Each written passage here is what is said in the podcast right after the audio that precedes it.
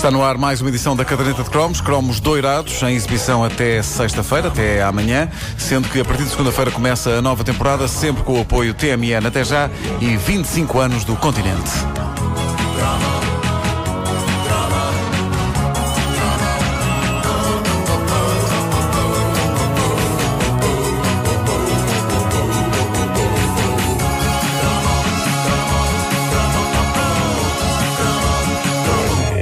Portugal demorou a ter sex symbols na música pop. É verdade que eh, nos anos 60 houve gente como a grande Simone de Oliveira, a Madalena Iglesias, mulheres incrivelmente atraentes, mas que não podiam mostrar muito. Aliás, isso está imortalizado pela própria Simone numa versão que ela gravou de My Favorite Things, uma das canções de música no coração, e na versão de Simone ela canta, a dada altura, Gosto de andar de saia e blusa, mesmo sabendo que já não se usa.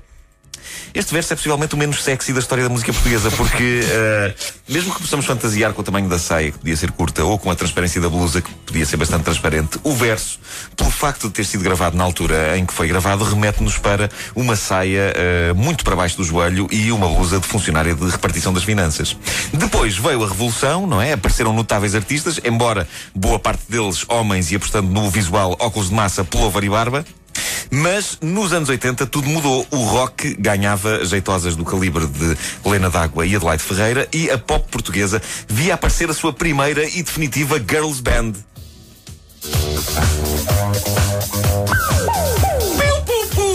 Há um efeito tão Ah, anos saudades. 80. Saudades que eu tenho de ouvir um bom piu, piu, piu. E esta foi a primeira música porque foi a música que as apresentou. Tinha, tinha o nome É do grupo. É verdade.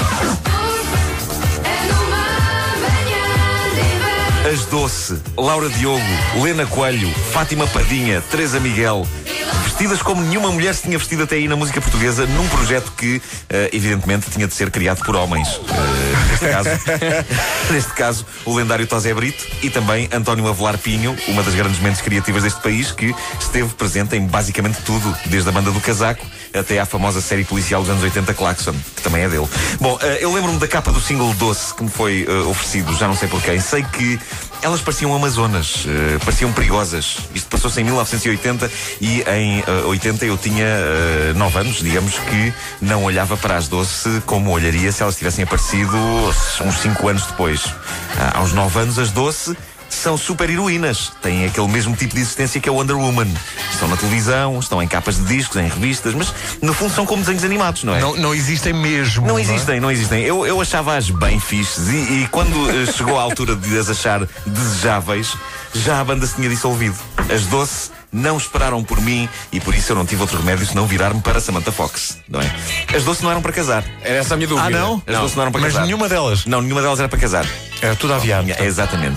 Mas eh, foram um fenómeno, foram várias vezes ao Festival da Canção, passavam a vida eh, em programas de televisão e, para mim em particular, foram protagonistas de um dos dias mais surreais da minha vida. Então? O dia de 1980 em que a minha mãe decidiu levar-me ao Jardim Zoológico para me explicar o quê? Que ela e o meu pai se iam separar.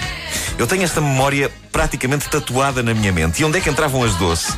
Entravam quando a minha mãe me diz Nuno, eu e o pai vamos separar-nos. Sabes que às vezes os adultos zangam, se não faz sentido continuarem juntos, não é? Etc, etc, etc. Eu fiquei num tal estado de choque que eu não chorei.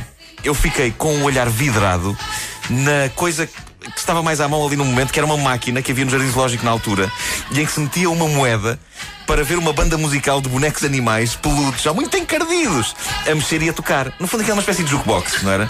E a minha mãe, depois de soltar a bomba, perguntou-me, ficou ela própria também sem saber o que é que havia de dizer. Claro. Queres, queres pôr uma, moe- uma moeda nisso? E eu disse que sim.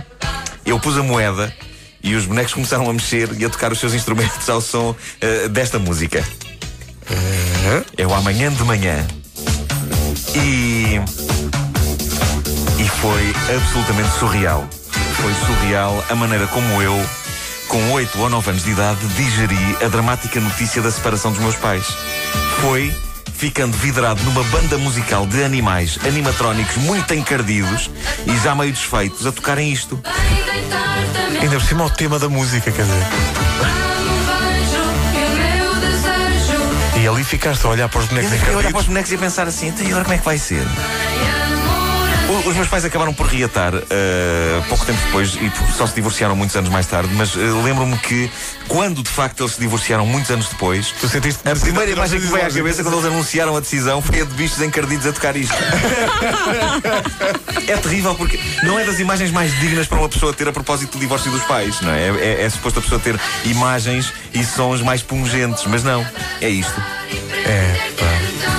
És doce, E o, nem imaginava. o- o mais extraordinário, vai num crescendo, o mais extraordinário é que quando eu me divorciei há uns anos, no momento em que eu estava a assinar as papeladas, os animais a tocar o amanhã de manhã das doces voltaram à minha mente.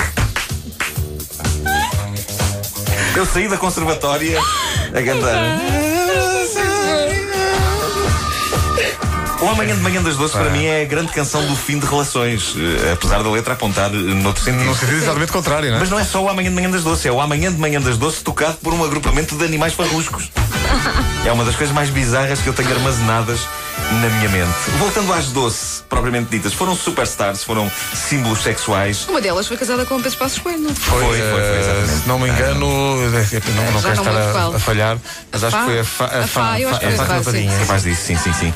Ah, mas cada português tinha a sua doce preferida. Espera aí, quando se separaram, foi vê-la no Jardim Zoológico a ver. sim, sim, sim. sentada a olhar para a máquina. Mas ca- cada português tinha a sua doce preferida e eh, num momento irrepetível na história da cultura popular portuguesa, uma delas até viu o seu nome envolvido num mito urbano que ainda hoje perdura. É verdade. ainda hoje ninguém sabe bem onde acaba o mito e começa a realidade. Não sabem a que me refiro? Vá procurem na net, que agora há crianças a ouvir. Este foi o único momento em que o Marco falou de E- futebol, mas muito vagamente. Exatamente. Eh, Há crianças a ouvir, é, é- é possível que ela também esteja a ouvir a, a- a doce em questão e eu não quero ser processado ou sovado ou as duas coisas. E é capaz de estar o futebolista também a ouvir. Eles já deitaram isso para trás das costas. Bom, eu sei que faz falta um novo escândalo destes no meio artístico português. O que é que tu disseste, Wanda? Bom, eh, eu sei que faz falta um novo escândalo destes no meio artístico português e eu ofereço-me para ser o protagonista disso, eh, lançando desde já um boato sobre mim. Eu tenho um terceiro mamilo num pé. Acreditem que as audiências desta rubrica vão subir em força depois disso. Eh, Deixa-me só, eh, sejamos específicos, em que pé? É o, é o no pé esquerdo. Escolheste agora assim. Olha, assim, eh, eh, as pessoas estão a ouvir isto e estão a dizer "Ei, vamos ouvir, vamos ouvir a rubrica do, do gajo que tem de ser mamilo no, tem de no pé. Sabes que logo à uma da tarde nas. Amoreiras as pessoas vão pedir-te para te descalçares. Não posso, não cortei as unhas. Logo à uma da tarde, nas Amoreiras em Lisboa, vamos provar o Fizz Limão, que está de regresso, e vamos distribuir também os, os cromos oficiais da caderneta de cromos. E não é amanhã de manhã, é hoje. É hoje. Ainda não está confirmada a presença de uns eh, animais farruscos dentro de uma máquina. Estamos a tentar arranjar isso. Quando fizemos a exposição da caderneta de cromos, temos que ter uma máquina dessas. Pá, assim. Essa era uma daquelas máquinas do Quero Ser Tu Amigo ou não? Não, não, Não, não, não, não, não, É mais tarde, é mais tarde. Ah, mas os animais muito encardidos com umas guitarras e com saxofones. Tank, tank, tank, Faziam barulho lá dentro. E o próprio disco, pois o problema destes discos era como aquela, aquela máquina da abelha maia. tá a? Vocês já não me deixam ouvir a música, é só beca, beca, beca, beca, beca, beca. Eu gosto tanto da música. Não está a partilhar É uma memória coisas tristes pungente. da sua vida. Quero É ouvir uma a memória música. pungente. Mas a, a- memória pungente divide-se em, em em duas partes. Já agora posso completá-la. Eh, a minha mãe levou-me eh, ao Jardim Zoológico para me dar esta notícia e o meu pai levou-me à sede do PCP. Ao Na- partido, das pessoas diziam assim. Ao Na, partido. na Pereira Gomes. Onde estava uma máquina com os bonecos farruscos a cantar a Internacional Socialista. Exato. A caderneta de cromos com o Nuno Marco, uma oferta TMN até já e 25 anos do continente. Atenção, hoje não vá uma da tarde das Amoreiras à espera de nos encontrar lá. Isto foi uma repetição. portanto, Hoje não vamos estar a uma Hoje da não, tarde não. das Amoreiras, seguramente. O senhor António à uma da tarde. Então o fiz.